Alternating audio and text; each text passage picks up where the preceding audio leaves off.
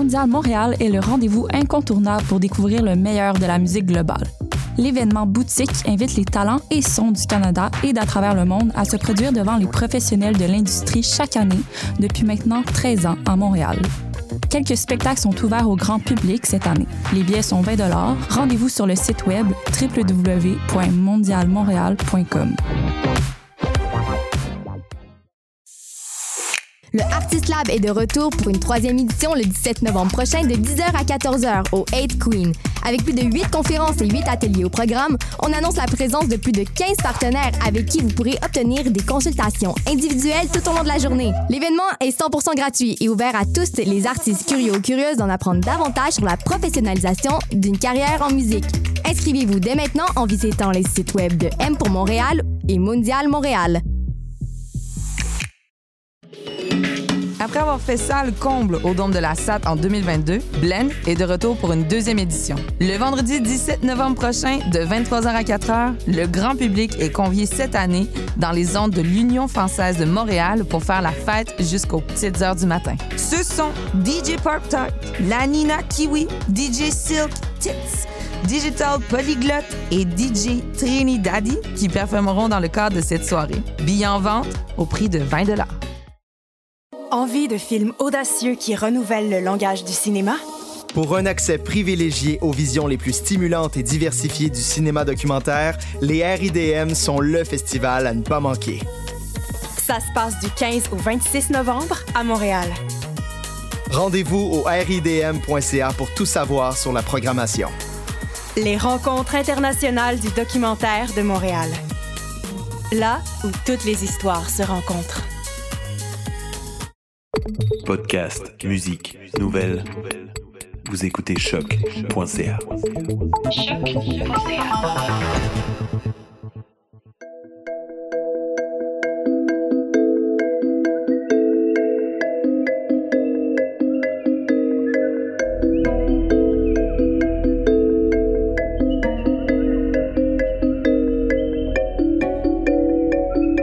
Vous écoutez comme du monde le seul balado où deux charmants zinzins plongent dans l'art méconnu de la construction d'univers imaginaires.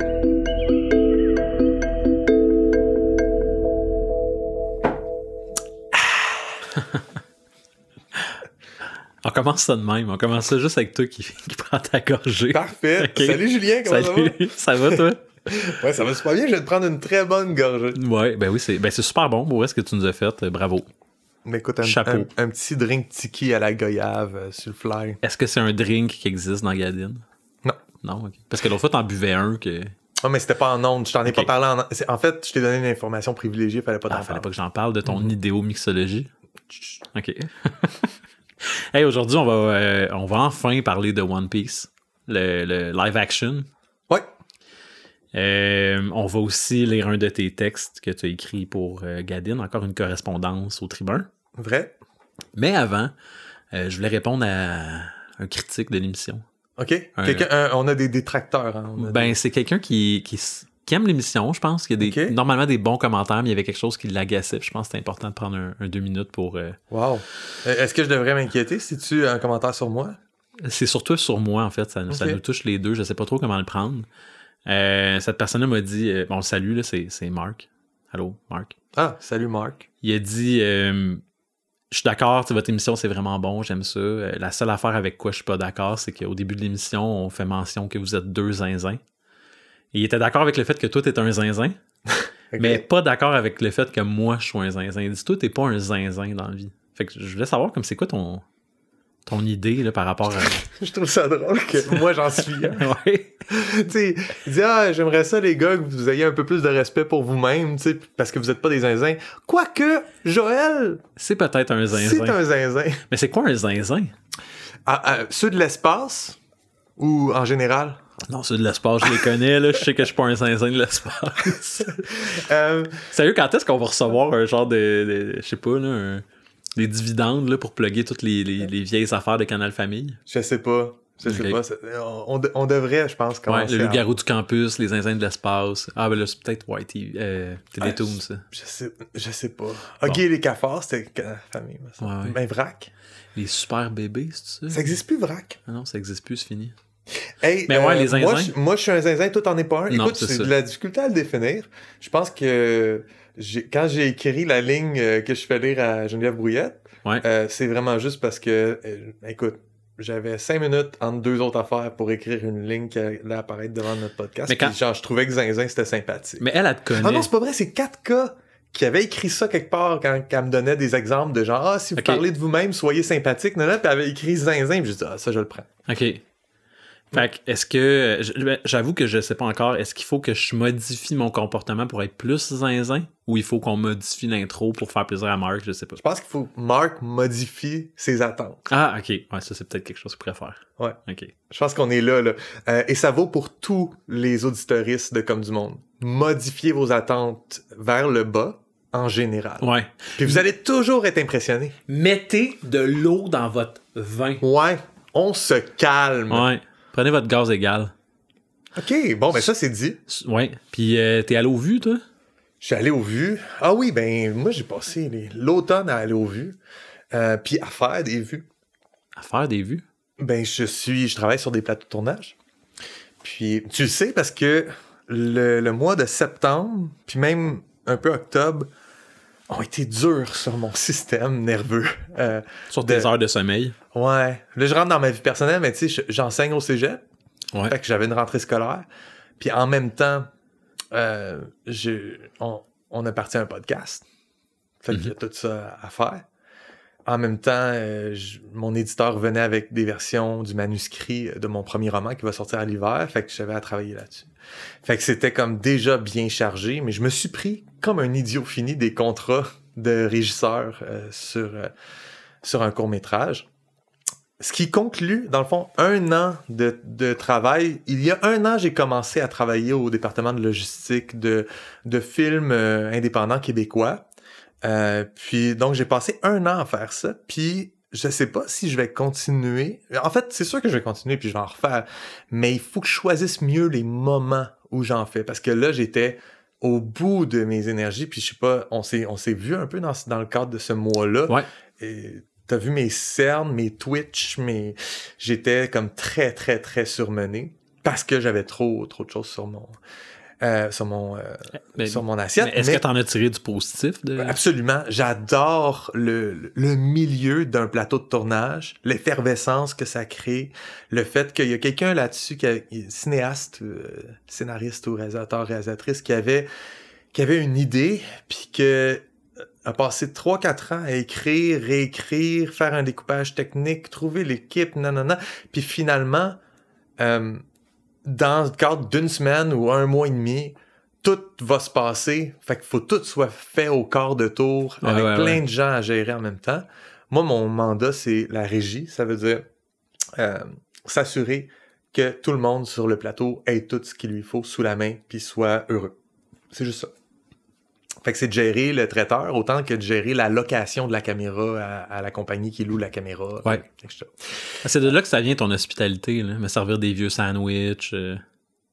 Je t'ai servi des vieux sandwichs parce que c'est des restants d'un traiteur que j'ai ramené chez nous puis j'ai mis dans le. Ouais, ouais. Puis là, on le ressort trois semaines plus tard. Puis je on me sert à Julien. Je me plains. Puis c'était déjà pas si bon ce sandwich-là quand il a été servi en collation. Après ça, il a passé six heures à traîner sur une table craft. Après ça, il a passé deux heures dans mon truck à revenir à Montréal à aller porter des affaires. Pour finalement finir son bout de chemin à 2 heures du matin dans le congélo, pas touché pendant trois semaines, sorti à soir, donné euh, à peine réchauffé, température pièce, à Julien Lefort. Fait que c'est un cadeau, là, que je te fais, là. C'est comme sur un plateau d'argent, puis toi, tu chiales, mais c'est. Je, ben, je chiale pas, je suis- je suis content. Mais je te dirais qu'on goûtait exactement ce que tu viens de décrire. On goûtait ce trajet-là. Je vais revenir au sujet Oui, principal. vas-y. T'es allé voir des bons films? Qui est que, en fait, il y a une effervescence en ce moment dans le cinéma québécois. Ah ouais? Il y a vraiment du bon stock qui, qui se fait. Fait que moi, je suis fier des, des films sur lesquels j'ai j'ai travaillé. Euh, Il y en a un qui est sorti, euh, j'ai travaillé il y a un an, puis il est sorti euh, au début de l'autre, à la fin de l'été, en fait, Les Chambres Rouges. Ah, j'ai toujours pas vu les chambres rouges. C'est super bon. Pascal Plante est à son meilleur. C'est c'est vraiment un bon film. Mais aussi, il y a plein d'autres affaires que je veux juste... Le cinéma Beaubien, le... quelques semaines, avait pour la première fois depuis très, très, très longtemps seulement du stock québécois à son affiche. Tu sais, il y, a du- il y a des bonnes choses qui se donnent en ce moment. Euh, puis je ne vais pas toutes les nommer, mais allez voir du cinéma québécois. On est dans une belle période. Il y a toutes sortes de choses imaginatives qui sortent. Euh, de, de solo à simple comme Sylvain à là récemment cette semaine je suis allé voir Vampire humaniste cherche suicidaire consentant de d'Ariane euh, Louis XVI Ouais, j'ai hâte de voir. qui est qui était j'avais pas participé là, mais j'étais à la première euh, parce que j'avais participé mais de très très loin genre j'ai fait de la traduction du synopsis pour euh, pour faire de la com tu sais j'étais pas sur le plateau mais euh, j'ai vraiment été impressionné par l'écriture par vraiment le le, le, euh, le contrôle de la narrativité qu'avaient les deux co-scénaristes, Christine Doyon puis Ariane Louis. Et puis, en général, c'est un très beau film, c'est un très bon film, mais j'ai trouvé que c'était la, le, vraiment, c'était euh, au quart de tour. Le, le, le- puis le jeu d'acteur est, est top, fait que c'est- il porte bien, les dialogues sont bien écrits. fait- Puis on n'avait pas eu au Québec de film de vampire depuis Carmina 2. Carmina 2 était nettement moins bon que Carmina original, OK. à mon avis. OK. Puis ça commence à dater. Euh, je sais pas qu'est-ce que qu'est-ce qui se passe de nos jours avec Isabelle Cyr. Ça fait longtemps que j'ai pas entendu parler d'elle. Mais euh, mais Gilda Roy euh, est rendu à, à une toute autre phase de sa vie. Là, on, on, on peut penser que ça date un peu, Carmina. Ouais. Qu'est-ce qu'est-ce que toi t'en penses, Julien? Qu'est-ce que je pense de Carmina? Je me rappelle juste du bout avec la tondeuse, moi. Mhm. C'est comme un souvenir d'enfance, en fait. Ah ouais? Ouais, ça me Un faisait souvenir- vraiment peur, Un Carmina. souvenir comme pas, pas un bon souvenir. Non, non, non, j'avais peur, moi. Ah ouais. ouais. Mais euh, oui, quand je dis aller voir du cinéma québécois, j'invite pas particulièrement à aller regarder Carmina, mais pourquoi pas? Oui, faites-vous plaisir. Mais en même temps, profitez-en pour voir c'est quoi la nouvelle version de ça. Film de vampire euh, ado euh, qui vient d'être fait et qui, euh, ma foi, est, est très bien foutu. Ouais, fait que c'était une belle lettre d'amour pour le cinéma québécois. Ouais, et puis je, je commence à, à mûrir l'idée que il nous faut il faut inviter des euh, réalisateurs, réalisatrices ou scénaristes euh, à Comme du Monde pour parler un peu de de comment ils ont... Parce que justement, Vampire Humaniste suicide- cherche suicidaire con- consentant, il y a du world building, c'est un film de vampire, t'as pas le choix de, de prendre des décisions démiurgiques, tu sais. Ah ouais. Fait que euh, c'est ça. Ce qui est pas une- quand tu fais des films de genre, ça va de soi que tu vas faire de la démiurgie, tu sais. Puis il y en a pas beaucoup des films de genre québécois, c'est tout le temps un peu euh, des films plus collés sur notre réalité, fait qu'il y a un peu moins de world building. Cool, man. Ouais. Sur ce, euh, parlons d'une production américaine d'une multinationale euh, Japonaise. japonaise, ouais.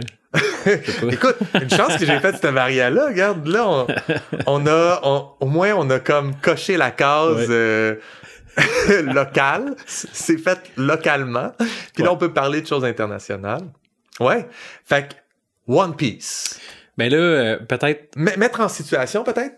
On Ben, commence par dire c'est avant quoi, même de mettre en situation, là, euh, tu m'as proposé, après l'avoir écouté, de, de- que, que je prenne le mois pour le regarder de mon côté puis qu'on puisse en parler, en me disant tu vas aimer ça.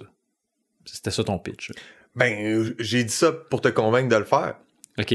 Parce que moi, je l'ai regardé, puis après ça, je savais que j'allais avoir un mois infernal avec aucun temps. Fait que je fais comme, je peux pas me permettre de, de regarder une série télé Ouais, ouais, ouais. ce mois-ci. Fait que je vais, Ni de lire un livre. je vais de- forcer Julien à regarder l'affaire que je viens de regarder. Comme ça, moi, j'ai pas de devoir. Malade parce que j'ai la même affaire à faire pour toi pour la, la- la prochaine euh, critique. Fuck! Je vais avoir Mais, mon propre euh, jeu.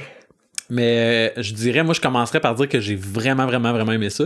Ouais. Euh, je connaissais rien. Je connaissais pas. Je pense que c'était la situation aussi. Je Ouais. connaissais pas le manga. Je, je savais que ça existait, mais je, je connaissais pas le manga. Je connaissais pas l'animé. Euh, je savais que ça parlait de pirates. C'était ça ma connaissance. Euh, je me Tu suis. vois, moi, je savais même pas. Ah, ok, bon. Moi, ce que je connaissais de One Piece, c'était des gens qui tripent sur One Piece puis qui me gossent pour que je regarde One Piece. Ah, bon. Euh, j'ai. Fait écouté ça, j'ai écouté ça avec ma blonde. On a trouvé ça super bon les deux. Fait que c'est le moment. Si tu l'as pas écouté à la maison, paye suppose. Mets cet épisode-là dans ton backlog. là, tu l'écouteras une autre fois. Puis euh, va l'écouter. Ouais. Si tu penses que peut-être que ça t'intéresserait, oui, ça va t'intéresser.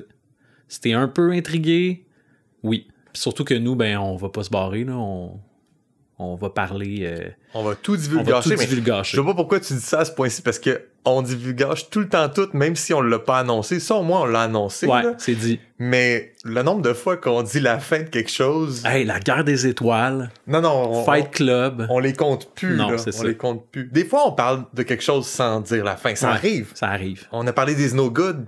On n'a jamais On dit n'a la fin. jamais dit la fin. No good. Je pense qu'il devient euh, sultan à la fin. Il devient Calife. calife, ouais. Calife à la place du calife. Exact. puis il y a un autre Is No Good qui arrive, puis là, ça, le cycle recommence. OK, hey, fait que One Piece?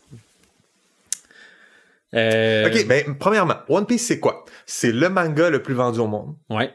C'est donc une BD japonaise euh, faite à la japonaise, inspirée, euh, dont, qui, qui hérite d'une tradition d'estampes euh, ancienne, médiévale. Et c'est ça, le manga, c'est un shonen, Un shonen, ouais. C'est-à-dire? Un, man- un manga de combat. là. un manga de combat dans lequel euh, il y a toujours, un adversaire plus puissant qui se, pr- qui se pointe le bout du nez, puis euh, Ouais. on a comme une progression des. C'est très man versus man comme système. C'est pas Ouais. obligé de tout le temps être ça. Mais c'est très ça. Ben, étant donné que c'est de la piraterie, il y a beaucoup de man versus system. oui, Il y a, il y a man versus fate. ouais. Ouais, il y a, beaucoup de choses sortes là-dedans. d'affaires qui se mélangent. Euh, puis c'est ça, fait que c'est un manga qui dure depuis la fin des années 80, début des années 90, je me souviens plus de l'année exacte. Donc ça ça ça l'a roulé sa bosse, mais ça n'a jamais arrêté et encore aujourd'hui il en sort des nouveaux. Euh, J'ai entendu dire que la fin approchait, par contre. euh, OK. qu'on était comme dans le dernier arc. Ah. Là, je sais pas à quel point on peut se fier là-dessus, parce que tant que c'est lucratif, j'imagine que ça va perdurer. C'est c'est euh, c'est le BDiste c'est le mangaka, excuse-moi, c'est euh, Eiichiro Hoda euh, qui est euh, qui est un mangaka euh, connu pour One Piece. Je sais pas qu'est-ce qu'il a fait d'autre. J'avoue que je, je connais vraiment pas assez euh, l'univers du manga, mais l'animé a suivi sous peu. C'est devenu donc une série de cartoons à la japonaise et ils ont au-dessus de 1000 épisodes à, à- Hmm. à notre jour aujourd'hui. Fac. C'est un peu intimidant. C'est extrêmement intimidant, mais aussi c'est le genre de truc que je me dis d'emblée, je, je regarderai pas ça. Parce que si j'aime ça, je suis fait. ouais. J'ai un podcast à runner. fait que, T'as des plateaux à régir. à régir. ouais, j'ai- pas de temps pour regarder 1000 cucs épisodes. J'ai juste le temps pour regarder cucs épisodes. Ben, je peux peut-être euh, euh, parler un peu de l'histoire avant qu'on commence? Oui. Euh, ça se passe? Saison 1, hein, disons-le. Saison C'est quoi 1. qui est sorti? C'est la saison 1 de One Piece. Puis, puis on connaît rien ni l'un ni l'autre de- du manga ou de la- de l'animé, fait qu'on on, on pourra pas aller plus loin que la, que la saison 1. Série Mais- Netflix originale, faite en prise de vue réelle, donc c'est une adaptation en vrai. Ouais, c'est ça. Puis, euh, dans le fond, euh, on est dans un monde inventé complètement. En tout cas, qui semble être à date. On, on est juste à la saison 1. euh, qui est euh, dominé par la piraterie.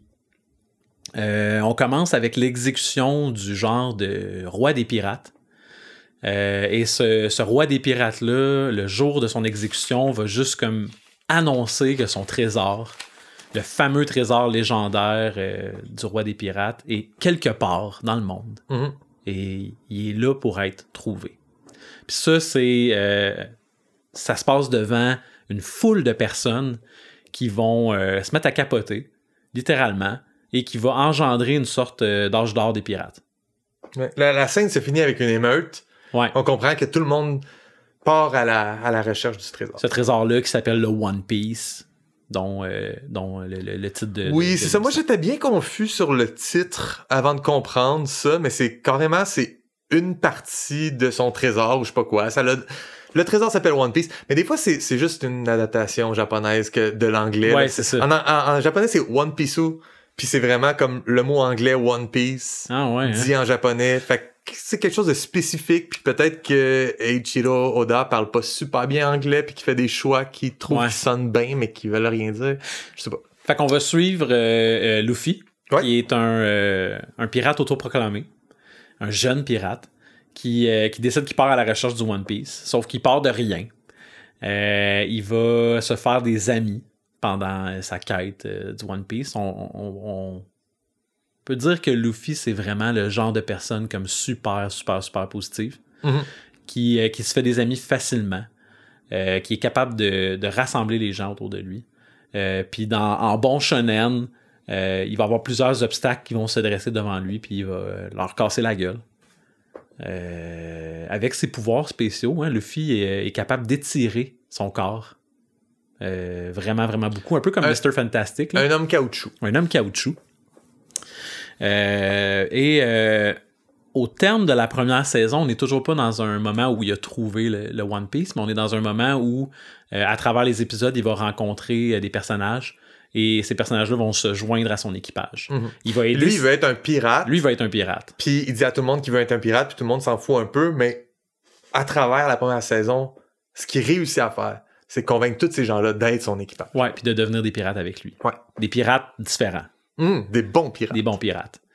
Euh, puis c'est ça. Au terme de cette saison, de cette saison-là, on a l'impression qu'il a réussi à, à- à trouver euh, ses amis, puis à convaincre ses amis de, de faire partie de son équipage, et euh, ils vont partir sur leur quête de trouver le One Piece. Mais ils ont chacun leur objectif. là. Chacun des membres de l'équipage a son objectif personnel. Mais on suit Luffy qui cherche le, le One Piece. Ouais. Ouais. Merci pour ton synopsis. Plaisir. Qu'est-ce que qu'est-ce que tu penses de ta capacité de faire des synopsis? Mais je pense que je m'améliore. Ouais. Ouais. Parce que j'ai trouvé que tu étais très efficace. J'ai même fait exprès de t'interrompre à plusieurs reprises pour dire des affaires pas importantes, savoir si t'allais être capable de te reprendre. Pour me garder sur mes deux pieds. Ouais. Ouais. Puis tu m'as impressionné, mon tabarnak. Ah ouais. T'as bien fait ça. Merci. Ouais. Euh, OK. Fait que, qu'est-ce que t'en penses de One Piece? Je- tu dis que t'as- t'as super gros aimé ça. Ouais. Mais euh, là, on dit que c'est une, une affaire de pirate, puis il faut dire que c'est c'est vraiment éclaté. Euh, beaucoup. La, la, la, la culture des, des mangas est vraiment, vraiment omniprésente là-dedans. Mhm. C'est- pirate, mais manga. Dans le sens où. euh, euh, bon, ma première réception, c'était que j'avais l'impression qu'on se retrouvait dans un genre de monde de Mad Max, version pirate. On a ces genres de d'ego géants-là qui, qui, qui sont le résultat de, du roi des pirates qui est exécuté au début, là, clairement. là. Ouais. Puis ces, ces pirates-là sont comme plus grands que nature. T'as vraiment comme des, des légendes qui parcourent l'océan, euh, qui, ont un- qui ont tous des égaux démesurés, mais en même temps sont tous super puissants. Euh, euh, c'est coloré, c'est c'est unique. Euh, Mais il y a vraiment ça dans la tradition du manga, là, Ouais, euh, d'avoir... Tu sais, on parle des fois du rule of cool, là, mais dans, dans un manga, là, il y a tellement une prépondérance de juste... Ça, c'est une idée loufoque, ou ça, c'est une idée vra- vraiment hot à, à voir. Fait qu'elle fait partie euh, de la démiurgie, on l'accepte, et non, c'est pas crédible du tout. C'est assumé. ouais. C'est comme ça. Puis, euh, ce que je m'attendrais d'une adaptation cinématographique, c'est de camper ça dans le dark and Oui, gritty, puis de rendre exactement. ça, tout ça est plus réaliste, etc. Comme le DCU. Là. Puis j'ai, comme le DCU, Ouais. mais ce que j'ai adoré dans, tu sais, quand je t'ai dit oui, regarde-le, c'est que je me dis, c'est vraiment comme regarder un manga, Un Ou un animé. ouais.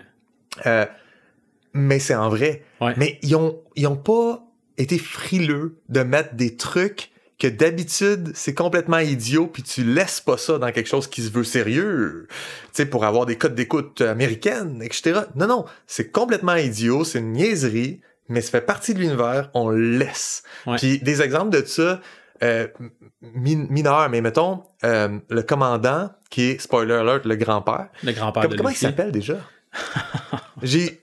Je me rappelle des noms de tout le monde, Euh, mais pas lui. Garp? Garp? Garp. Oui, c'est, le monde selon lui. Il s'appelle Garp, hein? Je pense que c'est Garp, ouais. Ok, cool. Ben, C'est Garp. euh, Garp, commandant ou je sais pas quoi, là. En fait, c'est qu'il y, a- il y a comme une genre de marine mondiale. là, Oui, de, expliquons-le. Il y a une, Il y a un il y a- gouvernement mondial. Ouais, il y a une, avec des Marines, tu sais, Ouais. carrément. Là. Il, y a des, une, il y a une marine euh, euh, militaire Ouais. qui occupe l'océan pour, pour, dans le fond, attraper les pirates. Ouais. Contrer euh, la piraterie. Euh, mais, un moment donné, il y a une scène euh, où ce qui apparaît, une des premières scènes où il est là, puis il y a un chapeau de chien. C'est comme... Tu te rappelles-tu de Oui, ça? oui, ben, il porte aussi à plusieurs reprises pendant la série, mais oui, Oui, mais dès sa première apparition... il y a un chapeau. J'étais de- comme, hein? Qu'est-ce qu'il porte? Je suis comme, ah oui, c'est une affaire que un mangaka a trouvé drôle de dessiner. Oui. C'est juste ça. Ouais. Mais, Mais ça, fait toute sa personnalité. ça finit, ça- ça finit dans la série Netflix. Fait que je, je fais comme. je- à ce moment-là, c'est ce genre de choix-là, premier épisode, je me disais, OK, ils ont vraiment voulu pas édulcorer quoi que ce soit, pas, ram- pas rendre ça réaliste, Ben, ils ont gardé Le, le, le premier méchant, il y a une hache à la place de la main. Ouais. Puis il s'appelle genre Axe Guy. Ouais. Tu sais, il, il y a un nom, là, mais c'est comme ça. ils font référence. Son vrai nom, en plus, c'est Captain Morgan. Fait que tu vois, déjà. Ben là, là ça, il y a ça partout. Là. Ouais, ouais. Il, y a, il y a Dracul Mihawk. ouais, C'est ouais. comme Dracula, euh, Faucon Pèlerin. euh, Ouais, ouais. euh, il y a vraiment. Shanks, Sh- euh, Red Hair, Shanks, qui s'appelle juste Red Hair, il a les cheveux rouges. ça, tu peux t'imaginer que c'est comme son nom de pirate, là? Mais, ouais, mais Ouais. non, parce que, ben, peut-être, mais j'ai checké la version française, son nom de famille, c'est Leroux. Comme un nom de famille normal. Euh, ouais. Fait- Ben, euh, euh, euh, Zoro, Zoro, euh, Ra- Roronoa Zoro. Ro, Ro, lui, j'ai son prénom, là. Roronoa Zoro. Ouais. Tu sais, il y a Zoro, Dracula. Zoro, parce qu'il est bon à l'épée. Morgane. C'est comme- Ouais, ouais, ouais. C'est complètement over the top. C'est, il y a comme aucune honte à être niaiseux. Ben, c'est sûr que toi, si tu penses que tu vas écouter ça, puis tu vas faire comme, ben voyons donc, quelqu'un qui s'appelle Zoro, écoute-le pas, là. Ça n'aura Mhm. pas de plaisir. Faut, faut que tu. euh, Faut que tu sois prêt à jouer le jeu. Il y a un buy-in. Tout à fait. Ouais. Puis, euh, Excuse-moi, je t'ai coupé, tu, tu, tu parlais du, euh, de Garp et de son chapeau. De... ben, Ouais. juste que c'était un exemple Ouais. d'à quel point il y a un buy-in. Ouais.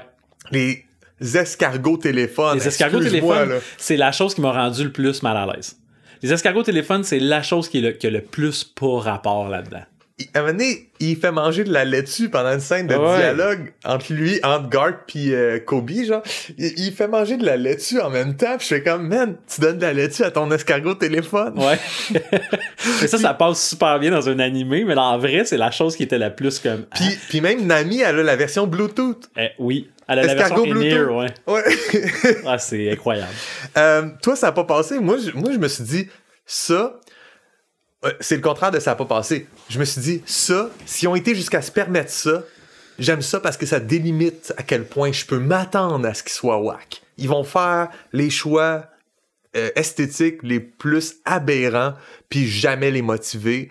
Puis l'escargot téléphone, pour moi, c'est l'exemple numéro un parce que c'est premier épisode vers la fin. Fait que tu vois le premier escargot téléphone, puis tu fais comme, OK, c'est là-dedans, je m'embarque. Ouais, ouais, ouais. Puis quand ça te dit genre play next episode, c'est un choix. Mais le premier épisode, il y a ça, puis il y a la, la, la capitaine d'un euh, Ah oui. groupe de pirates qui, qui, qui, qui, qui- a comme un régime de terreur. Alvida. Alvida, puis elle a un. euh, C'est une masque, elle a? Un genre de, de, Ouais. de, de, masse d'armes, avec des. des En canard avec des studs. C'est vraiment spécial. Ouais. Puis c'est mêlé avec beaucoup de d'extrêmement mondain. Exemple Kobe, Ouais. qui est juste un petit gars avec un t-shirt puis des lunettes. C'est- un drôle d'environnement. Pendant ce temps-là, t'as genre un comptable mouton. Ouais. Qui Et on sait pas pourquoi, mais c'est un homme mouton. Fait que l'époque est dure à déterminer. Tu sens que c'est vraiment une époque. euh, euh, euh, ça n'a pas d'importance à quelle époque, c'est dans un monde qui est comme inventé. Ouais. Mais dans ce monde-là, tu peux être habillé comme t'es là. Là, tu peux avoir ton chandail trop Ben petit oui. d'archi. Il y a même des prints. Tu sais, Luffy a un print Anchor. Ouais. Euh, puis je pense Usopp dans ses flashbacks, il y a une espèce de bandana avec avec un, un bonhomme dessus qui est un qui a de l'air d'être genre sérigraphié. Mais c'est très. euh, euh, Il y a ça aussi dans Dragon Ball. Mais oui, Les gens portent des tuniques, mais ils ont des capsules qui peuvent comme sortir un. c'est très anachronique. Ouais. puis c'est volontairement anachronique. Exact. Il y a, rien là-dedans. Ça, ça- ça, tu l'as même aussi dans la première scène où il exécute le roi des pirates. Dans la foule, t'as l'impression de voir une foule euh, de nos jours. Là, tu sais, les Ouais. vêtements sont quelconques. Puis, euh, Mais l'environnement fait 17e siècle. ben, c'est comme si ça se passait aujourd'hui, puis que là, tout d'un coup, tout le monde se mettait à triper ses pirates.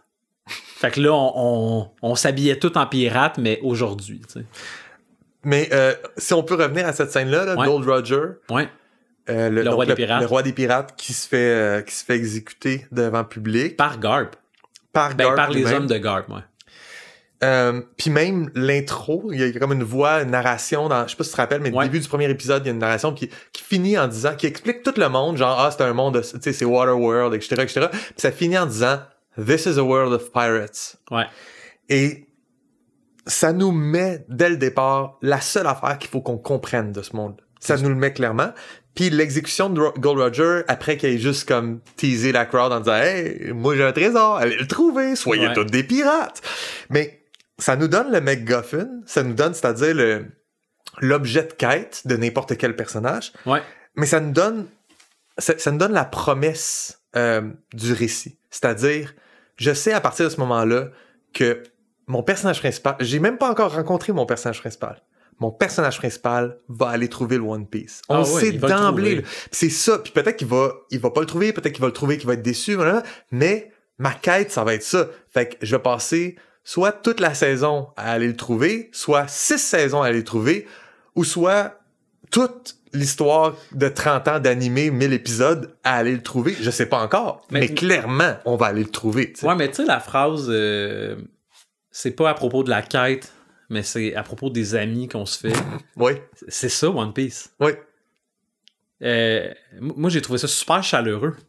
Mais le personnage... J'avais du plaisir à voir des gens devenir amis. Mais c'est ça, mais ça vient du choix de personnage principal. On- on- il faut qu'on en parle. Ouais. Monkey D. Luffy, c'est le personnage principal pour One Piece. Ouais. Si t'avais eu n'importe quel autre type de personnalité, ça serait pas mal plus plate. Ouais. Mais lui, c'est un optimiste invétéré. Il y a rien, rien, rien, rien, rien qui peut le faire changer Il d'idée. croit en la bonne nature d'absolument tout le monde. Et, et, et il croit qu'il va gagner tout le temps.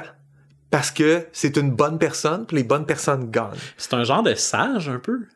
Ouais. Dans le sens où il va, il va te voir puis il va te dire Toi, c'est quoi que tu as le goût de faire Il, il est pas. euh, C'est vrai, il est très intéressé il pense par... pas à lui, il est intéressé par les autres. Eh, lui, il, Ben, en fait, lui, il est trouvé. fier, il est fier de ce qu'il est. Puis il dit tout le temps. À chaque personne, il dit Je vais trouver le One Piece, je vais être le roi des pirates. Ouais. Ça, c'est son, c'est son speech.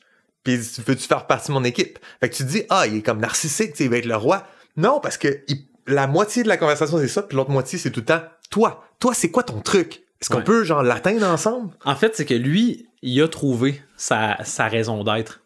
Puis euh, il est entouré de gens qui l'ont pas trouvé ou euh, qui ont pas réalisé que c'était à portée de main, tu sais. Puis il est comme moi, ça marche pour moi. Pourquoi ça marcherait pas pour toi? Puis Tu sais, il, il croit à ça même quand la personne elle-même n'y croit pas. Ouais. Fait que c'est vraiment lui le moteur du changement de, de bien d'autres personnages. Fait que tu sais, t'as ça, là, t'as le... Puis ça, c'est le... ah, comment t'appelles ça? Le, le flat arc, l'arc plat, l'arc narratif plat. Est-ce qu'on a déjà parlé de ça? On n'a jamais parlé de ça. Tu sais, l'arc narratif naturel, c'est ton personnage principal au début, euh, il y a un mensonge intérieur. Il se met à lui-même sur quelque chose. Puis à la fin du troisième acte ou du cinquième acte, peu importe ta structure, mais à la fin, il a trouvé sa vérité qui va faire qu'il va être heureux. Mhm. Puis ça, c'est un arc narratif des plus classiques. Mais concurremment à ça, t'as l'arc narratif plat. Un personnage qui, dès le début, sait exactement qui il est, qu'est-ce qu'il est, qu'est-ce qu'il vaut, puis qui est déjà parfait et accompli. Puis ce qui va vivre un arc narratif, ce qui va changer, c'est pas le personnage principal, c'est le monde autour. Son influence bénéfique va améliorer l'univers qui habite. Puis ça, c'est plus rare. Puis c'est le faire, ça, c'est moins, euh, c'est plus difficile peut-être à bien écrire comme histoire, mais dans les shonen, c'est assez, c'est assez fréquent. Sangoku, Sangoku, ouais. Sangoku, c'est exactement ça. C'est ça qu'il fait tout Lui, le temps. il est tellement, il y a pas de défaut vraiment. euh, Non. euh, en tout cas, il y a des petits défauts là. Il mange trop. Il est naïf. Il est naïf, mais être naïf, ça fait partie de l'arc narratif plat. Ouais. Paddington. Oui, c'est vrai. Paddington, Ah ouais, hein? c'est un, un exemple stellaire de ça. Il est comme extrêmement bon avec tout le monde, puis il croit en tout le monde. Puis il arrive à Londres, puis asti que l'Angleterre est poche. Ouais. Comparé à son, son esprit gris, à lui. pleut, puis lui, il fait juste mettre de la couleur partout. Ouais. Oh, on pourrait faire un épisode sur Paddington. T'as vu les deux films Ouais. de euh, Oui, oui. euh, King? C'est ça son nom de famille? En tout cas, à vérifier, mais wow. Je sais pas c'est quoi euh, le nom de la personne qui a fait ça, mais c'est des deux très bons films. Mais oui, c'est ça. Fait que pour moi, Monkey D. Luffy, c'est euh, encore une fois, c'est l'archétype de l'arc plat. Lui, euh, ce qu'il a à apprendre puis ce qu'il a à évoluer, c'est mineur. Ouais. C'est surtout le monde autour de lui qui va évoluer. Puis entre autres, le fait qu'il lui faut un équipage. Fait que chaque membre de son équipage, lui va être une influence positive sur cette personne-là. Ouais. Euh, Parlons-en peut-être un peu de, de, Des membres de l'équipage? Ouais, de cet équipage-là. Ben oui.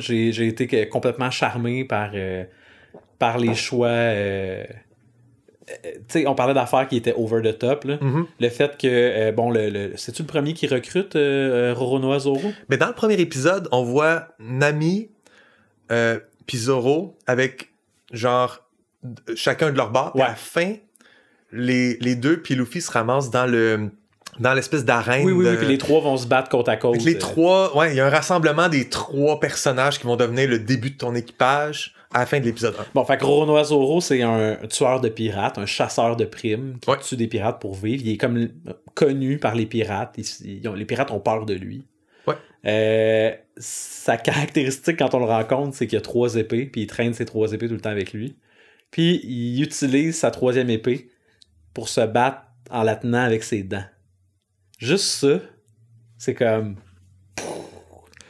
Ouais, parce que c'est hot dans un manga, dans la vraie vie. Ben, ils le font quand même. dans la vraie vie, ils se cassent les dents. Ben oui, ça Mais- marche pas. Mais c'est pas dans la vraie vie. Ouais, Cette série-là se passe pas dans la vraie vie. Fait Ouais. euh, moi, je suis d'accord avec ça. Comme, il y a quelque chose inexplicable, inexpliqué ou inintéressant à expliquer euh, qui fait que ça se fait, genre, slicer quelqu'un en deux en tenant ton le manche de ton épée entre tes palettes. Fait que lui, son but, c'est de devenir le meilleur duelliste du monde. Ouais. Euh, c'est comme une promesse qu'il a faite euh, dans son enfance à, à une amie. Euh, je je passe par-dessus une amie, je vais revenir à la fin. Il rencontre Usopp, Ouais. qui, est, qui, qui est comme l'enfant qui criait au loup. Là. Oui. C'est juste comme un genre de mythomane. Euh, Il tripe ses pirates, mais il y a une raison à ça. Il veut que les, les pirates arrivent, les pirates arrivent. son père, c'est un pirate, puis il est parti euh, quand il était jeune, puis il est jamais revenu. D'ailleurs, je, je t'interromps pour dire que justement, chaque personnage secondaire, chaque personnage de notre, de notre équipage Ouais. vient avec ses flashbacks, son univers de backstory, Ouais. qui devra être résolu à la fin de la saison 1. Ouais. C'est, je trouve que c'est comme clean. Ah Puis ouais, je pourrais ah ouais. l'accuser d'être trop clean. C'est comme, ah, c'est bébé un peu, c'est trop clean. Mais je m'en fous.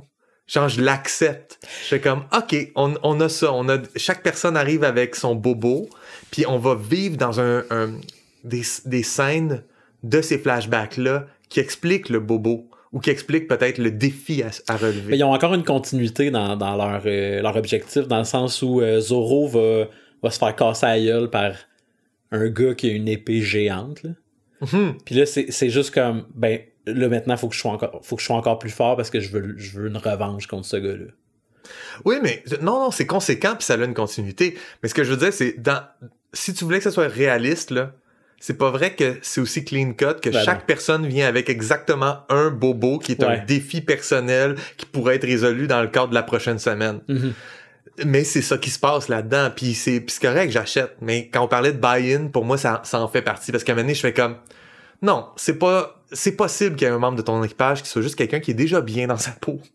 Non, pas Ouais, là-dedans. pas là-dedans. Chaque personne arrive avec une grosse cochonnerie, puis il- dépendant de la personne, ça va être plus facile ou plus difficile à relever. Ou, Luffy Nami, c'est ces plus un défi, je trouve. Nami, c'est le plus gros défi à relever pour elle que toutes les autres. Ouais, pour Nami, c'est juste vraiment le début de son histoire, en fait. Ouais.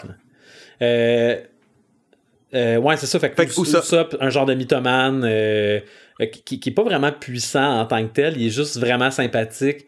Vraiment, je pense que c'est lui qui embarque le plus facilement dans, dans l'équipage. Ben oui. Il tripe ses pirates, puis en plus, Luffy lui mentionne que le- son père, le père de Usopp, fait partie de l'équipage de, de, de Shanks, puis qu'il il le connaît, tu sais, puis il l'a déjà Shanks vu. qui était comme le mentor à Luffy, le mentor euh, non volontaire à Luffy. Puis euh, on a euh, Sanji, Mhm. qui est le dernier, le, le petit dernier le de la petit gamme. dernier, qui est un, un- un chef cuisinier. Ça, c'est vraiment hot Ah comme ouais, hein? flavor, genre... Ah oui, t'as le...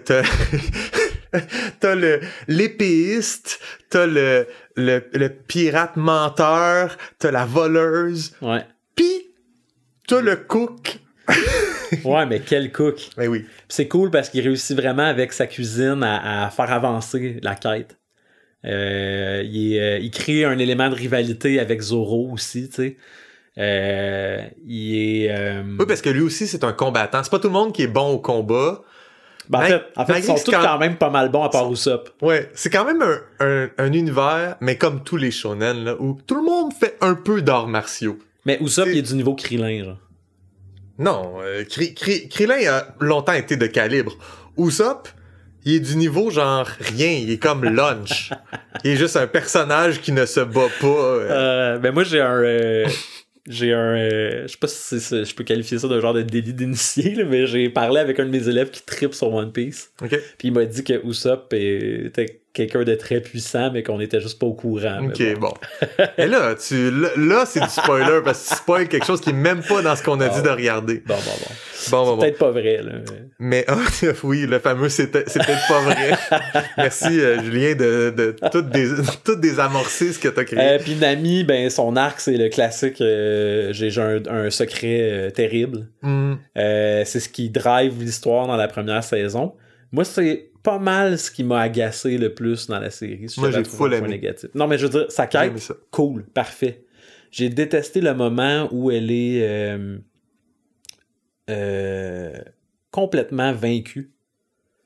Puis euh, c'est Luffy qui arrive puis qui dit comme je vais, je vais faire ce qu'un ami fait pour un ami, tu sais, puis je vais t'aider. Je comprends, mais elle, elle a toujours été euh, au début de la série, elle a toujours été indépendante, forte. euh, Ouais. Puis là, elle a ce, ce moment-là où, genre, clairement, elle est capable de tenir tête. T'aurais aimé que ça vienne d'elle. J'aurais aimé que ça vienne d'elle. Mhm. Euh, ouais. Tu dis ça, mais je me rappelle pas c'est à quel moment ça. Excuse-moi. Ah, Ils sont où, mettons, physiquement, que elle, elle vient de se faire réquisitionner son, son trésor. Tu sais, dans le fond, elle a ramassé des, des sous pour sauver son village. Pour Ouais, que ouais, ouais. Big Bad Fait qu'elle est dans, dans le cimetière, là. Ouais. Ouais. Le- euh, euh, son village se fait attaquer par, euh, par Arlong, qui est comme le, le méchant de la saison 1. là. Ça aussi, hein, le, la révélation du méchant, euh, ça, c'est un aspect que j'ai. Là, je trouvais que la structure était un petit peu, un petit peu sale, un petit peu faite n'importe comment. Puis je pense que ça vient d'un. Je pense que c'est un, un héritage de l'adaptation. Le fait que c'est adapté d'une série de mangas, etc. Mais Arlong, qui se veut le grand méchant de la saison, euh, apparaît à la fin de l'épisode 2, même pas lui, mais un de ses sbires qui apparaît à Buggy le clown. Là. Ouais. Puis, euh, fait que lui, il apparaît réellement au début de l'épisode 3, je pense. Puis on comprend que c'est le grand méchant, mais euh, le fait qu'avant ça, on a eu Buggy, puis qu'après ça, on a euh, Kuro, là, le, le gars qui va vite, puis qui, qui- Oui, oui, oui, qui est le majordome. là. Euh, on a l'impression qu'on va avoir droit à un... un- moi, ça me donne l'impression que c'était un Monster of the Week. Puis quand on reste pendant deux épisodes avec Kuro, là, je fais comme, OK, c'est plus Monster of the Week. Là, ouais, ouais, on passe deux j'ai trouvé que le pacing, le rythme, était donc un peu genre on part, on arrête, on part, on arrête. Puis j'étais Ben, un peu euh, mélangé. y a un- Fait que y a un avant que je comprenne euh, que c'était à Orlong, mon grand méchant, ça m'a pris du temps. Il y a un petit problème de pacing avec l'histoire de Kuro, en fait, je trouve. Mhm. C'est un des épisodes qui m'a le plus déplu, c'est euh, l'épisode où euh, Zoro passe l'entièreté de l'épisode à essayer de sortir d'un puits. Puis ça, si tu veux me perdre, euh, fais ça, là. Ouais, il est dans son une- flashback. genre de métaphore avec un flashback, euh, puis tu essaies de sortir d'une situation, puis ça marche pas, puis ça marche pas, puis tu retombes en bas à chaque fois. Puis finalement, le flashback se résout, puis ça concorde avec Ouais. le moment où il réussit à sortir du Comme puits. théoriquement, tout ça a du sens. Mais c'est paresseux. C'est plate à regarder aussi un peu. Ben moi j'ai regardé euh, j'ai regardé ma, ma tendre moitié puis j'ai dit Hey, moi mon bout préféré dans l'épisode c'était le bout où Zoro est pris dans un puits pendant 50 minutes. Tu sais c'est comme c'est pourri sur papier, je comprends pas comment ça termine dans un épisode.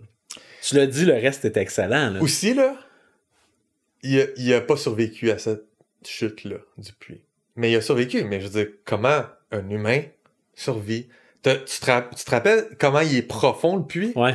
Puis comment il se fait barouetter par, euh, par la fille, là, je parle plus c'est quoi son nom, mais Ouais. la, la henchman de, De, de, de, de Kuro. de Kuro, hein. Euh, elle fait juste le, le, le virer genre tout croche, puis il tombe en bas du puits, puis clairement il meurt parce que c'est très très haut. Mais non, il se réveille.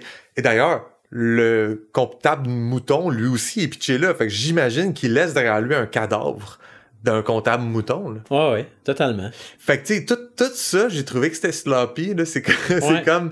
euh, J'aurais peut-être changé ça dans le moment de l'adaptation, ou du moins juste réduire la, la profondeur du puits. Ouais, en fait, il voulait, il voulait se débarrasser de Zoro pendant un épisode, on dirait. Ouais, il y avait besoin que Zoro fasse pas partie Ouais. des héros disponibles. Ouais.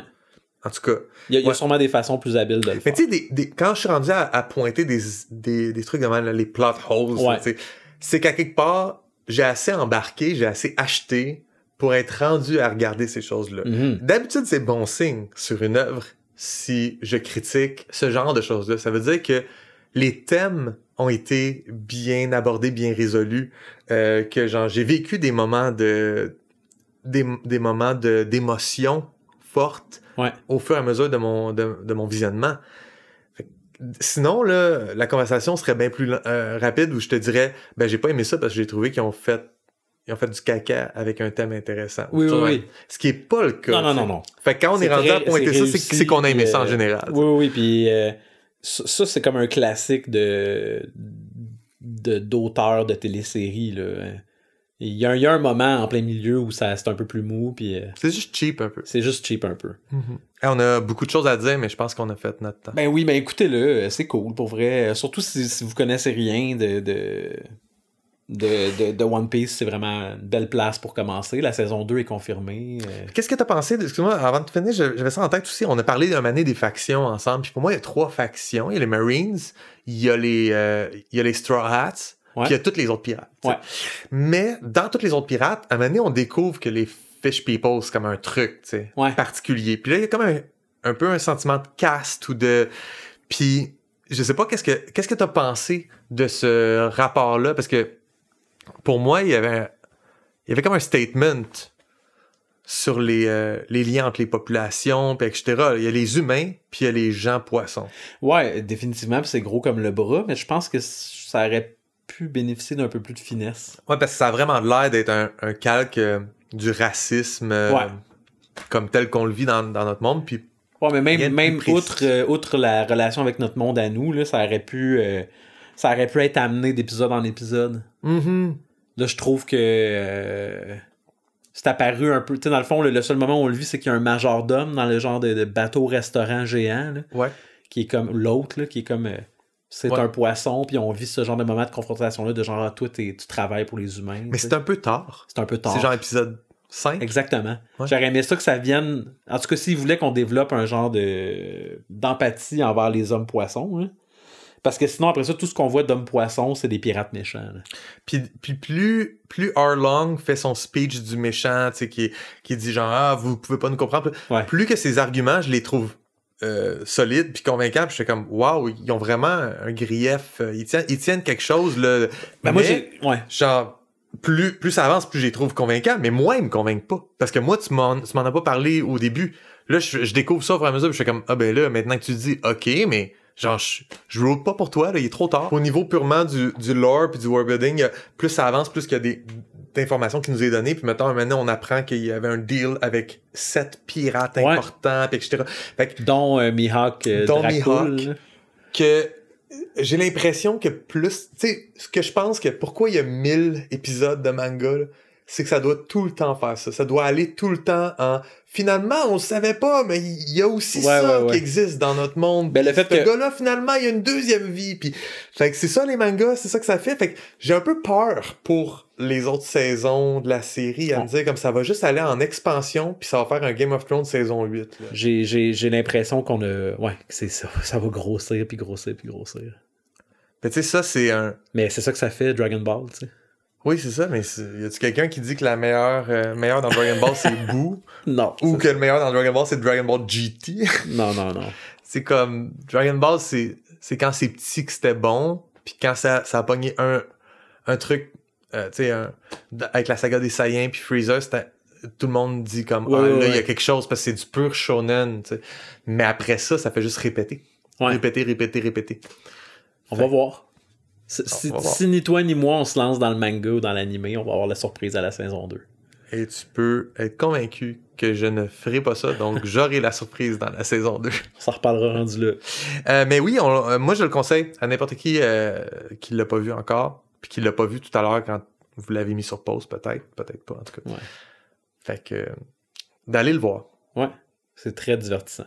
Mhm. Ouais. Ok, cool. Fait que tu vas me lire quelque chose? Hop là, oui. J'ai.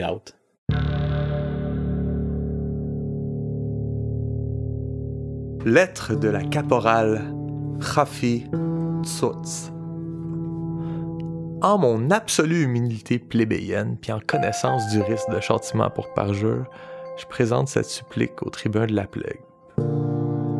Tribun, je t'écris de mon cachot de fortune, une cage de ronces puis de bambou suspendu au-dessus d'un feu de joie. Les rampeux célèbrent autour. Ils pensent que je suis quelqu'un d'important, tant pis pour eux. Ils vont vite catcher qu'une amie personnelle du tribun de la plèbe, c'est pas si précieux que ça. Puis ils vont me faire la passe à la seconde que mon insignifiance va éclater au grand jour. Je doute que cette lettre-là trouve son chemin jusqu'à toi. La vipère m'a dit qu'elle ferait porter jusqu'à Eloma, mais je vois pas pourquoi elle tiendrait parole. C'est une bifidiste elle avec, après tout. Anyway, si tu finis vraiment par lire ça, je devrais te faire le topo de la situation sur le front ouest. Tu m'excuseras les dérives, les digressions, les imprécisions. Ici, on me donne chaque soir une pitance assaisonnée d'intoxicants qui me calisse la face à terre, puis qui me donne des hallucinations, puis des frissons constants. Des fois, je suis sûr que je leur dis des affaires que j'ai pas d'affaires à leur dire. Je peux pas m'en empêcher, ça sort tout seul, c'est plus fort que moi. J'avais aucune intention de leur dévoiler les détails de l'attaque sur Zinsifi. Mais bon, j'ai merdé solide. J'imagine que les bifidistes euh, en sont sortis victorieux parce qu'en ce moment, ils festoient autour du bûcher. Je dit qu'ils ont, érigé un, ils ont érigé un gros feu de joie? Ils célèbrent à Serpentienne avec les creusets d'or d'Imbraise, puis les marionnettes géantes faites d'ossements d'ennemis, euh, puis les beats sacrés du mycitel antique, puis l'hiérogrammate qui, euh, boit les yeux de mon colonel avec sa paille cérémonielle. Puis tous les sacrifices forcés. Là. Même pas une heure, il fouettait une soldate pour qu'elle marche ses braises en dessous de moi. Une apienne, les ailes calcinées jusqu'au costal. Archère, à en déduire de sa Je donne pas plus que 15 ans. Elle a crié puis crié, jusqu'à ce qu'elle crie plus. J'ai broyé. Je, la connaissais pas pourtant. C'était peut-être les drogues. Ou le stress d'être la prochaine sur la liste. Ou je suis juste peut-être juste momoun. Ton père disait souvent ça quand je me faisais garder chez vous. Les corbeaux sont toutes des maudites momounes comme toi, Rafi? Peut bien parler le vieux Chris. Même pas capable d'endurer que son fils consacre sa vie à la plèbe. C'est qui à Momoun? Celle qui continue d'avoir de l'espoir même dans une cage en bambou lichée par les flammes? Ou celui qui se plante un glaive dans le cœur par honte de son fils? Wow. Excuse-moi, je... voulais pas écrire ça. Je, sais que t'aimais ton père. Anyway, je, sais pas pourquoi on parle de ça. Je, pense qu'ils m'ont drogué. Ici, il y a une grosse crapaude qui me sent ma pitance. Une Luguns. Je suis sûr que c'est une Luguns. Je me sens plus moi-même. Je me gratte partout, ça pique tout le temps. J'oublie tout à part les souvenirs dans lesquels je vis, comme des rêves, puis je les revis, puis il y a une petite vipère corail couverte d'une soutane d'écailles de jade, comme dans mon rêve, puis elle pose des questions, puis je dis tout parce que c'est un rêve, puis le jade est joli. C'est elle qui m'a donné de quoi t'écrire. Par bout, elle ressemble quasiment à Orkrikta. Puis j'y ferai confiance jusqu'au bout de ce As-tu des nouvelles de Magrikta? Es-tu retourné en pays corvien s'occuper de sa grand-mère finalement? Habites-tu encore à Elomode? Tu l'héberges-tu encore? T'as faux-tu encore, mon esti? Ha! Tu pensais pas que je le savais, hein? Un aquilien puis une corvienne. Vous m'écœurez. Hey, méchante poignée dans le dos, la crafie, hein? Vous deviez rire dans votre odeur de cul, mes hosties de chiens sales. Ha! Wow. Complètement fucked up ce que je viens d'écrire là. Excuse, man. Je pense qu'il me drogue ici. Je sais bien que ma gricta faisait juste chambrer. Vous m'auriez jamais fait ça, anyway. J'ai full confiance en toi. D'ailleurs, tu vas me sauver, hein? Ta chum d'enfance, sœur de nourrice, séquestrée par l'ennemi. Je sais bien qu'il n'y aura pas de rançon sonnante puis trébuchante ou d'escadron tactique déployé pour sauver une corneille sans fromage comme moi. Mais mon vieil ami le tribun peut peut-être tirer un miracle de sa manche de toge sénatoriale. Right? Right? S'il faut convaincre le Sénat, dis-leur que j'ai des informations privilégiées. Dis-leur que j'ai agi en tant qu'espionne pour l'Empire, qu'il faut me rapatrier à Litakis pour recouvrir toutes les infos sensibles sur l'insurrection bifidiste qui existait, qui existe juste entre mes deux yeux. Il faut faire vite parce qu'à chaque jour, il m'en soutire un peu plus sur nos tactiques. Une caporale, ça en sait quand même pas mal. Je suis trop précieuse, tribun. Le Sénat peut pas se permettre de me laisser sous leur constriction. En plus, il y a la fucking Luguns qui me fait tout dire. Fuck. Écoute, faut je t'avoue, pour le débarquement de Rachial, c'était moi. Je leur ai tout dit. J'étais pas moi-même, je te jure. J'étais comme possédé. Mais ouais, je sais que c'est pas rien, le nombre de régiments qui y ont passé. Gars, je suis vraiment pas fier de moi. C'est juste hors de mon contrôle ce qui sort de ma gueule. J'ai un danger public pour l'Empire. J'en sais trop. Puis je suis à leur merci. Si tu peux pas convaincre le Sénat de venir me chercher, au pire, qui envoie un assassin arachnien empoisonner ma- pitance. J'ai comme un feeling qu'elle est déjà spikée de toute façon. Dis à ma Greek que je l'aime, puis que je m'excuse. Dis à l'Empire que je l'aime, puis que je m'excuse. Caporal Rafi Rtzot. Cacheté par le bureau du tribun, Hello Mood, J1, S3, M4, A4, L2, C20, R de ciel. Traduit de l'Irial par le journaux.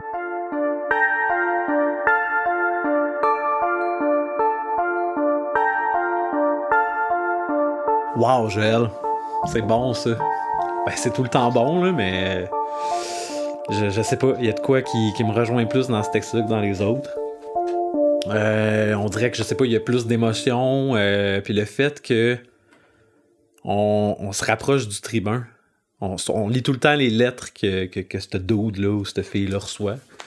Puis euh, là, on est comme on est dans les derniers moments ou dans des moments dramatiques dans la vie de quelqu'un qui est proche de cette personne-là. Puis on dirait qu'on rentre plus dans, dans une histoire proprement dit. là. Mhm. Euh, ma première réaction, c'était d'être vraiment surpris que cette lettre-là se rende. Parce qu'évidemment, ça a été cacheté, c'est parce qu'elle s'est rendue. Oui. Fait qu'on peut comme se fier un peu sur cette fameuse vipère euh, corail euh, avec des, une robe de, de- de jade. là. Ouais, on voit que le- la personne qui écrit la lettre, la caporale, trosse pas totalement, puis on se dirait normalement, euh, ouais, moi non plus, je la trosserais pas. Mais la lettre a été cachetée à Elurmo. C'est hot. Fait que la vipère, euh, ça a l'air que soit elle est trustable, soit euh, elle, elle joue un autre game plus compliqué. genre. Mais il y a ça que j'aime, c'est que là, on est dans quelque chose de, de, de névralgique. On a euh, ce personnage-là, Rafi, qui est. euh, ben, à la fin de la lettre, on sait pas encore si ça s'en est sorti ou pas. C'est une. C'est une corvienne? Ouais, c'est une corneille, Puis, euh, une femme corbeau. Puis euh, on, on a aussi le- le- la vipère. Euh, donc, on a comme. Puis, puis ça met aussi le tribun dans une situation où il doit agir. Il doit- on- dans les autres situations aussi, il devait agir, mais là, c'est comme très, très, très dramatique. Il faut Mhm. qu'il fasse quelque chose.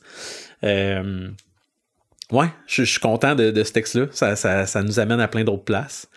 Euh, bifidiste? Ouais. C'est- C'est-tu comme, comme séparatiste ou? Ben, c'est un mot que j'ai inventé Ah, ok. dans, dans euh, c'est un mot français comme qui traduit une réalité qui n'existe pas dans notre monde, Ok. mais que c'est juste euh, on va dire que les, les langues des serpents sont bifides. À cause que la langue est C'est un fourchue? mot anatomique. Ça veut dire fourchu pour une langue. OK. Les bifidistes, c'est clairement un mouvement de sécessionnistes De serpentien. de serpents. Serpentien, OK. Euh, quand j'ai lu ça, j'ai tout de suite été euh, relire les autres textes parce que euh, je me souvenais d'une mention d'une euh, rébellion euh, euh, qui était serpent- serpentienne. Oui. Puis c'était dans le texte de Miyoksha da Mosas. Oh, ok. Euh, fait que là, puis, puis les, les- quelques semaines séparent les lettres. Là. Mhm. Fait qu'on est vraiment en plein cœur d'une rébellion. Euh, L'Empire est comme en réaction, là, est, est en train d'essayer d'écraser cette rébellion-là. Ouais, c'est bien ça. Euh, J'ai vraiment aimé les, les euh, qu'elle soit témoin, euh, Rafi, de ces rituels serpentiens-là. Ça nous donne comme une, un- un- une vision sur comment les différentes espèces de gadines euh, ont différentes cultures.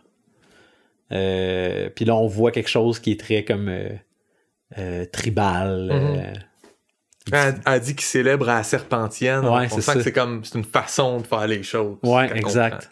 Ouais. Encore une fois aussi, que le fait que c'est pas noir ou blanc.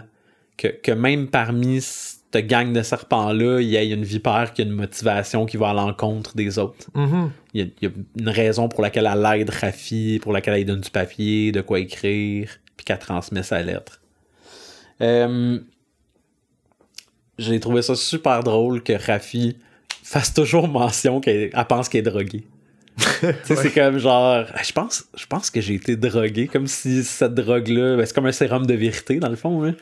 Comme si aussi, comme si aussi à chaque fois qu'elle réalise, c'est la première fois qu'elle réalisait, tu sais.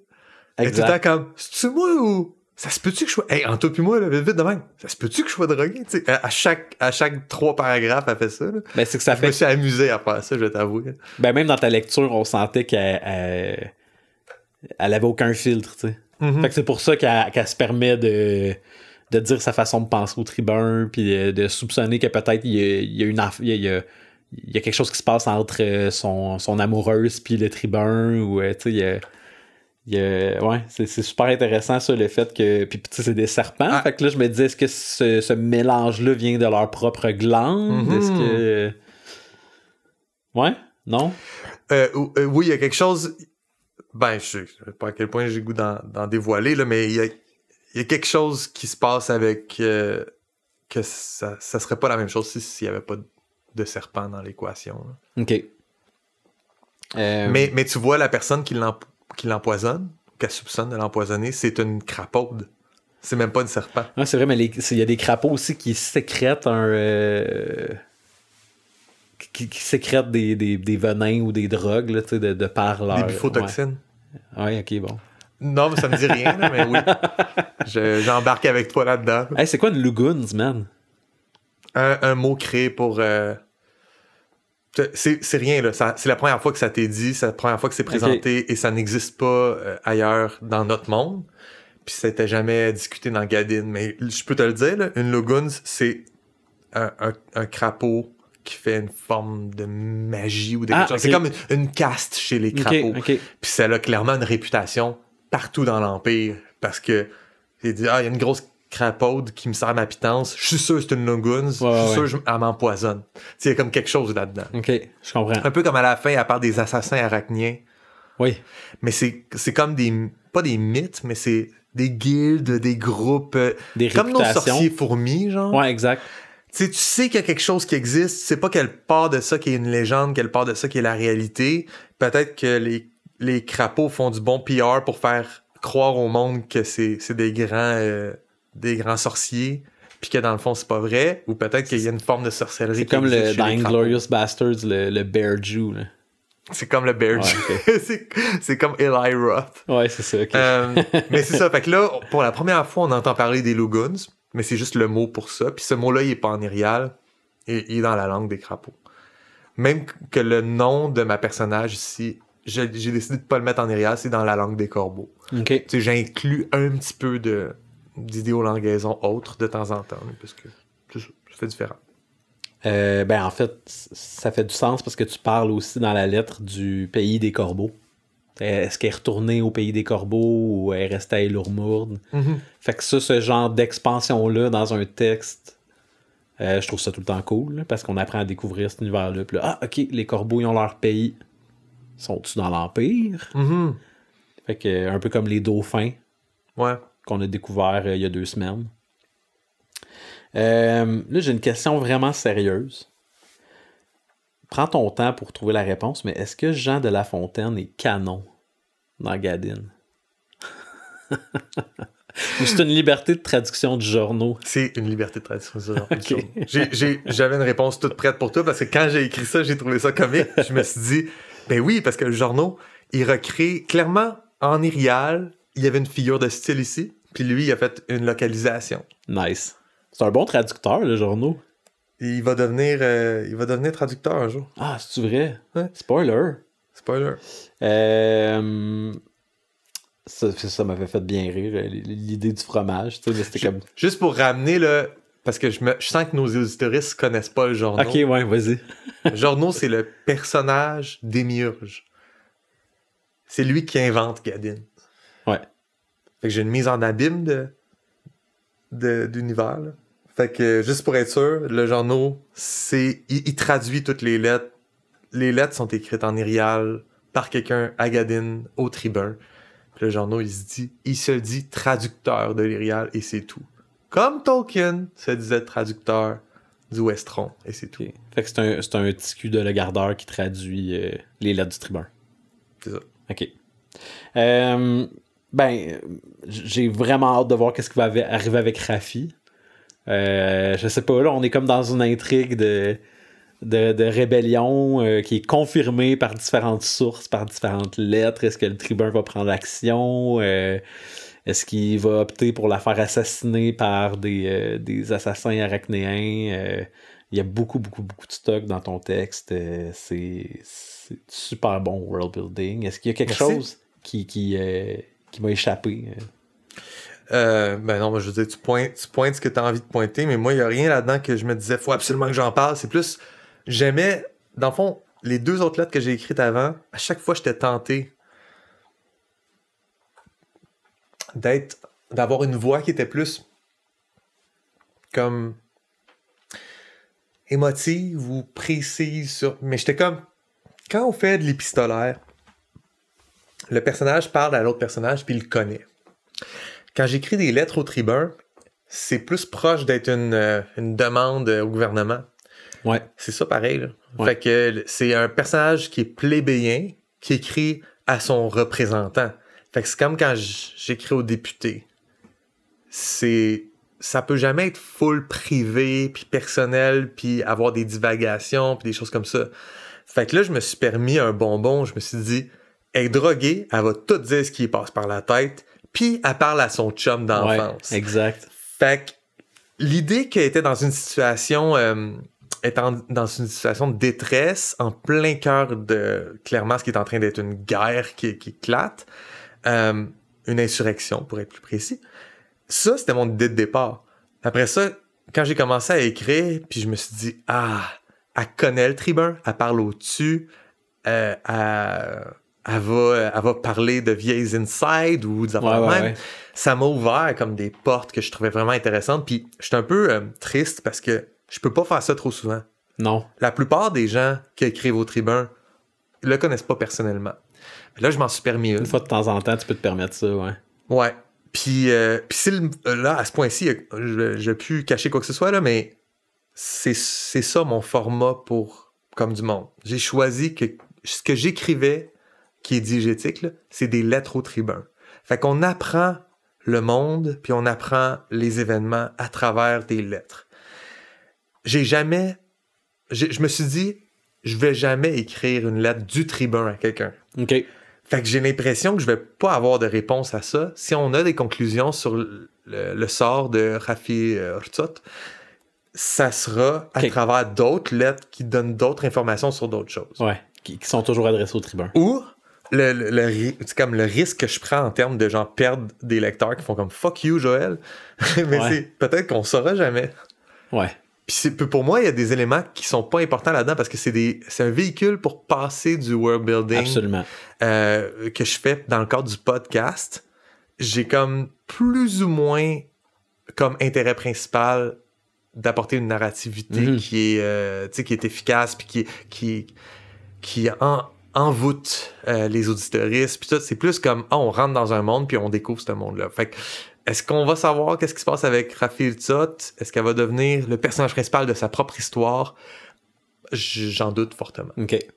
Euh, reste que euh, tu me fais penser à quelque chose. C'est, c'est, c'est- on en apprend aussi sur le, le père du tribun. Ça, j'ai trouvé ça euh, intéressant, là, tu sais, par la bande, de, de donner de l'information. Mhm. Euh, Puis, euh, si je me trompe pas, le lieu où la rébellion euh, se passe, c'est une. euh, c'est comme une bande, euh, une fine bande qui relie deux continents. C'est. euh, ouais, ok, oui, oui, puis non, oui, on va dire ça. OK. Tu sais, ton, ton, ton territoire du monde connu, Ouais. Valterra, mais l'endroit où il y a Valterra, ce genre de place-là, là, qui Ouais. relie une péninsule au continent, Ouais. ben, la péninsule, qui s'appelle Mycitel, elle appartient au serpent, mais depuis longtemps, elle fait partie de l'Empire. Puis régulièrement, il y a eu des révoltes dans l'histoire. Ouais. Là, on est dans un moment où il y a une révolte. Puis si la révolte arrive, elle arrive sur les berges, mettons en bataille navale, ou dans l'isthme, dans la pointe, la bande de terre. Euh, fait qu'en ce moment, elle est écrite où exactement cette lettre-là, ce n'est pas dit.